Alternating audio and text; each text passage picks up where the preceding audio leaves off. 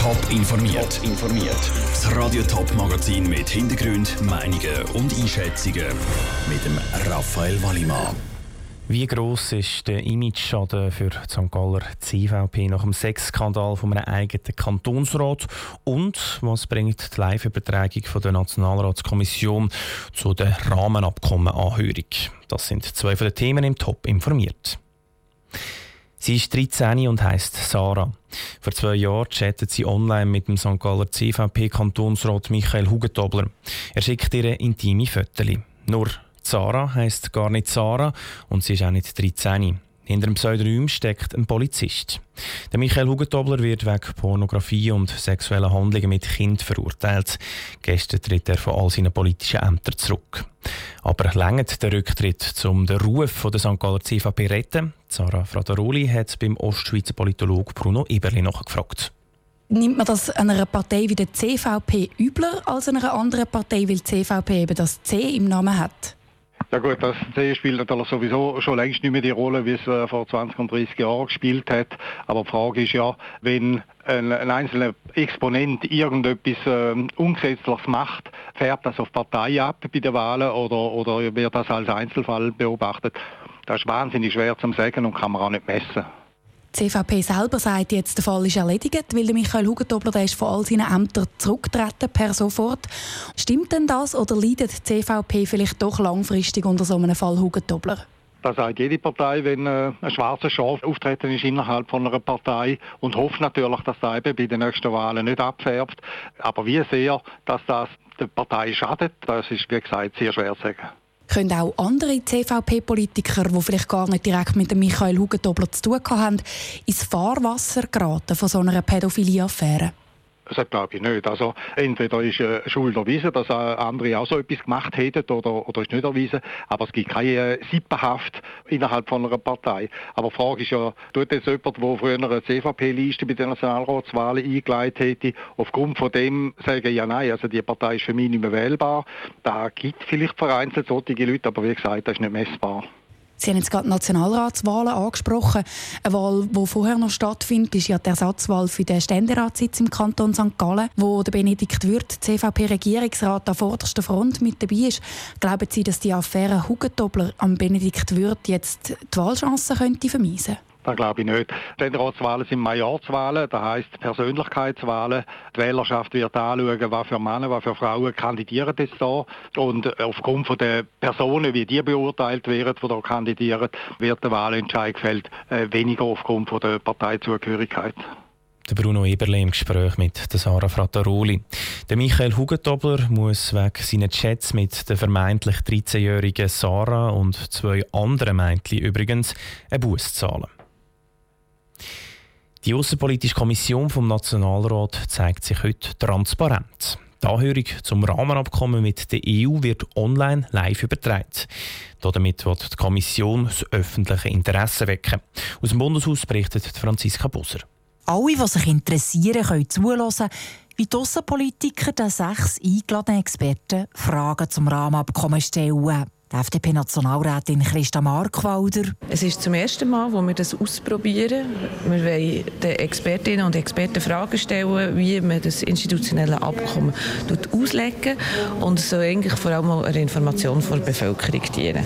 Einen ganzen Nachmittag können die Aussenpolitiker die Experten löchern. Die Fragen liegen auf der Hand. Wie steht es um den Lohnschutz? Wie sieht es aus mit der Sozialhilfe für EU-Bürger? Und wie genau funktioniert eigentlich das Schiedsgericht? Schon im Vorfeld ist viel kritisiert worden am Rahmenabkommen. Der SVP-Nationalrat Luzi Stamm hofft trotzdem auf einen einigermaßen gesitteten Ablauf. Es hängt auch sehr davon ab, wie die Präsidentin führt, das Gespräch. Aber wir müssen die Frage so stellen, dass auch ein Außenstehender versteht. Und der Experte muss dann die Frage direkt beantworten. Wenn man einfach das Wort freigibt, wer will zu diesem Thema etwas sagen, dann wird es tödlich. Politisch entschieden wird am heutigen Nachmittag nichts. Es wird sehr wahrscheinlich eher eine technische Angelegenheit, heisst es im Bundeshaus. Trotzdem findet die CVP-Nationalrätin Kathi Ricklin die öffentliche Anhörung wichtig. Ich finde, man sollte unsere Politik sowieso viel transparenter machen, die Leute einbeziehen. Sie sollen sehen, wo wir Fragen haben. Weg mit der Geheimniskrämerei. Die Forderung ist schon mehrmals auftaucht im Bundeshaus. Bis jetzt hat sich aber das Parlament immer geweigert, die Kommissionssitzungen dermaßen transparent zu machen. Ohne Rampenlicht finden wir halt schneller Kompromiss, sagt Sibel Arslan von den Grünen. Das gibt uns die Möglichkeit, wirklich auch differenziert und im vertrauten Rahmen miteinander zu diskutieren und nach Lösungen zu suchen. Wegen dem hat man auch äh, Kommissionsgeheimnisverletzungen. Aber bei wichtigen Themen ist es wichtig, dass man dann das auch nach gewissen Spielregeln dann auch verlangen kann, was jetzt in diesem Moment der Fall ist. Die öffentliche Anhörung zum Rahmenabkommen bleibt vorläufig eine Ausnahme. Der Beitrag von Franziska Busser. Die Anhörung in der Außenpolitischen Kommission fängt dann um halb zwei an. Dezember 2005. In Oberglatt ist ein sechsjähriger Bub von drei Kampfhunden totgebissen worden. Daraufhin ist das Hundegesetz im Kanton Zürich deutlich verschärft worden. Unter anderem sind obligatorische Kurse für neue Hundebesitzer eingeführt worden. Ob die jetzt wieder abgeschafft werden, entscheidet am 10. Februar das Stimmvolk vom Kanton Zürich. Der Beitrag von Patrick Walter. Wer im Kanton Zürich einen grossen Hund haben will, muss aktuell einen Hundekurs machen, wo er die Basics im Umgang mit seinem Vierbeiner lernen soll. Der Zürcher Kantonsrat hat aber letztes Jahr entschieden, dass eben die obligatorischen Kurse wieder abgeschafft werden. Weil das Referendum ergriffen worden ist, hat aber das Stimmvolk das letzte Wort. Der SVP-Kantonsrat Thomas Mischol ist überzeugt, dass diese Kurse die Sicherheit der Bevölkerung nicht verbessern. Es hat verschiedene Untersuchungen gegeben. Auf Bundesebene hat man das angeschaut und man hat zum Beispiel gesehen, dass es keine Abnahme gegeben hat von Vorfällen und es hat auch keinen Verhaltensunterschied gegeben zwischen Personen, die so einen Kurs besucht haben oder nicht besucht haben. Und auf äh, kantonaler Ebene ist das genau das Gleiche. Die Beißvorfälle haben nicht abgenommen. Die, die einen Kurs am nötigsten hätten, würden den Kurs nämlich sowieso nur als lästige Pflicht anschauen und nichts dabei lernen, sagte Thomas Michel weiter. Außerdem sagen die Kurse nur lästige Bürokratie. Der SP-Kantonsrat Raphael Steiner hat eine andere Meinung. Gerade die, die es am nötigsten hätten, in einen Hundekurs zu gehen, gehen ohne die obligatorischen Hundekurse eben nicht mehr. Und er ist auch überzeugt, dass die obligatorischen Kurse ihren Zweck erfüllen. Schwere Hundebiss seien nämlich zurückgegangen. Die Hundekurse haben sich bewährt. Man hat sie noch nicht vor so langer Zeit eingeführt. Und in allen Erhebungen, Umfragen und auch in der Statistik sieht man eigentlich, dass die Hundekurse durchaus wirksam sind und gewissen Schutz von der Bevölkerung geben. Befürworter der Hundekurs sehen aber auch noch andere Vorteile. Zum Beispiel, dass Besitzer mehr über ihre Vierbeiner wissen, was dann am Tierschutz zugutekommt. Ähnlich sieht das auch der Zürcher Regierungsrat. Er will die obligatorischen Hundekurs beibehalten.